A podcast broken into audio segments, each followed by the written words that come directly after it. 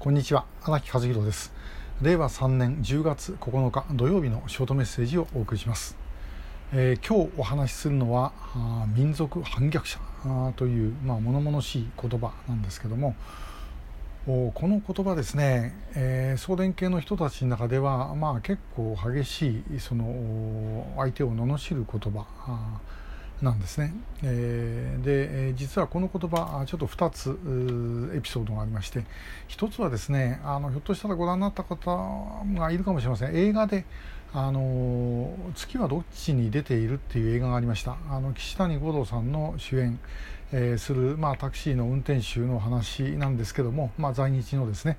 で、えー、その映画の中であのやっぱり在日のタクシー会社の社長がですね、えー、誰誰だったかな自分とこの社員かなんか分かりませんけどもあの罵る時に「いい民族パニョク者」って民族反逆者って言ってですね全然関係ないんですよ全然関係ないんですけど、えー、罵る言葉があってあこういう時になんか人の悪口言う時に使うんだなというのを感じたことがありました。で、えー、それからまたあちょっと別の時なんですけどもえー、うちに電話がかかってきてですねで「荒木この野郎」って、えー、この話前にしたことあるかもしれません。あの電話がかかってきました。で、えー、夜中にですねまあこれは送電系の人なんですけどもおまあなんでかかってきたかというと私ミニコミにあのちょっとその人のことを書いた、まあ、実名じゃないんですけどもあの、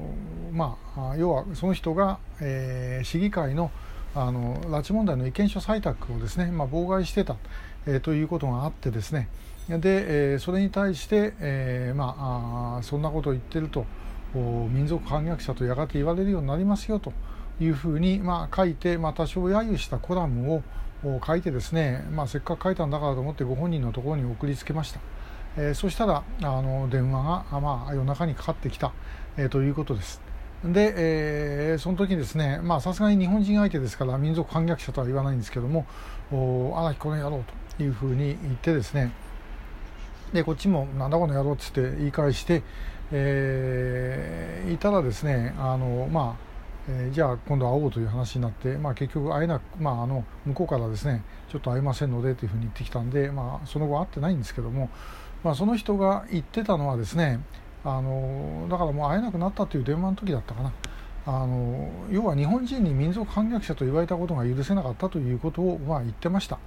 えー、あなるほど。そういうような意味で使うんだなと、まあ、ある意味で言うと送電系の人間同士で一番、あのー、まあ、トーンの高い悪口ということになるんでしょうかね。えー、というふうなことをへえと思って知りました、まあ、ちなみに、まあ、その人結構真面目な人だったみたいで、え、小泉訪朝でですねあの親分が拉致を認めた後でで、え、まあ、ちょっとショックを受けたようで、え結局送電から離れたというような話を聞いています。さて民族の反逆者民族ですけどもこの民族の反逆者という意味で言えばあ最大の民族の反逆者はキム・イルソンでありキム・ジョンイルでありそしてキム・ジョンウンですね、えー、これ以上その朝鮮民族をですね迫害して弾圧した人間はいないわけで、えー、これやっぱりどうにかしなきゃいけないんじゃないかと。まあ、本当だったらその民族反逆者けしからんと言ってる人間があその民族反逆者を除去しなきゃいけないんじゃないかと思ってますけども今不思議なもんで、えー、そちらの勢力が民族をなんか掲げている。